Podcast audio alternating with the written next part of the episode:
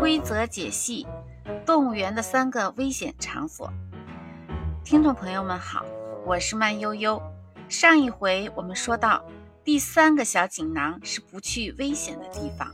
我发现，偌大的动物园，其实只有三个地方非常诡异，充满危险。第一个地方就是兔子园区。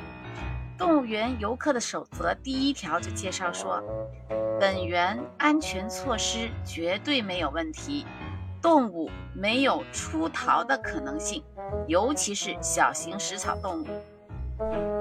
听着就很诡异，有没有？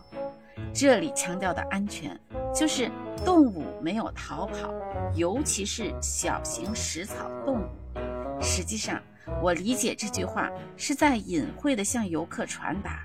看见兔子逃跑在外面，就是不安全，就是有危险。兔子园区是通过触觉、听觉使意识受到侵扰的地方，而且还有一个树荫会吃人，所以要离兔子园区远一点，最好是远的听不见兔子园区的任何动静，那才好。第二个地方是猿类园区。猿类园区本来是有一条街道，但是时常会出现两条街道，环境、场景时常发生位移和变化，说明这里是时空交汇的地方，人在这里容易误入歧途，迷失方向，找不到归路，所以尽量不要靠近。第三个地方就是大象园区，这里是容易通过视觉污染。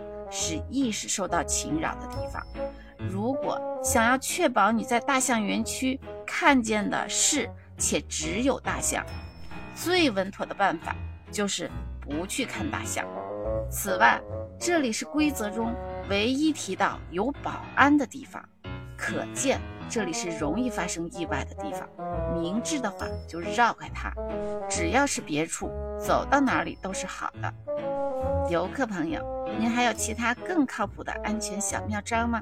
赶紧在评论区分享给大家吧。下一回我们要来说一说动物园的三个出口。